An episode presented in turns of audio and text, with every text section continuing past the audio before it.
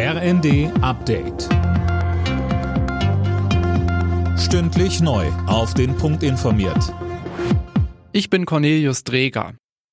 Israel muss mehr tun, um die Situation der palästinensischen Bevölkerung im Gazastreifen zu verbessern. Das hat der Internationale Gerichtshof gefordert.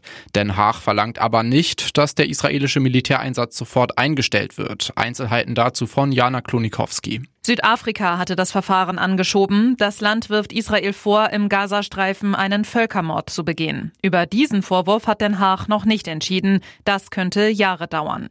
Der Gerichtshof sagt aber, Israel muss sicherstellen, dass alle in seiner Macht stehenden Maßnahmen ergriffen werden, um einen Völkermord zu verhindern und eben auch um die humanitäre Lage zu verbessern.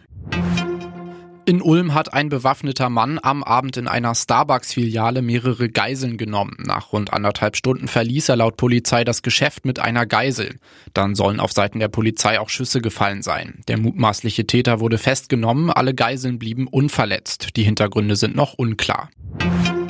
Trotz des Lokführerstreiks kann die Deutsche Bahn zumindest 20 Prozent ihres Angebots im Fernverkehr aufrechterhalten. Der Notfahrplan läuft nach Konzernangaben stabil.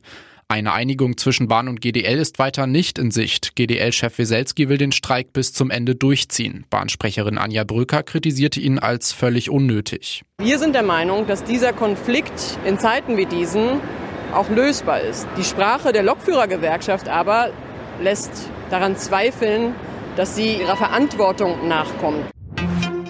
Sieg für Eintracht Frankfurt im Freitagsspiel der Fußball-Bundesliga. Im Rhein-Main-Derby gegen Mainz stand es am Ende 1 zu 0 für Frankfurt. Starker Auftritt der deutschen Handballer im EM-Halbfinale gegen Dänemark. Am Ende hat's gegen den Weltmeister aber nicht gereicht. Trotz Halbzeitführung verliert Deutschland gegen Dänemark mit 26 zu 29.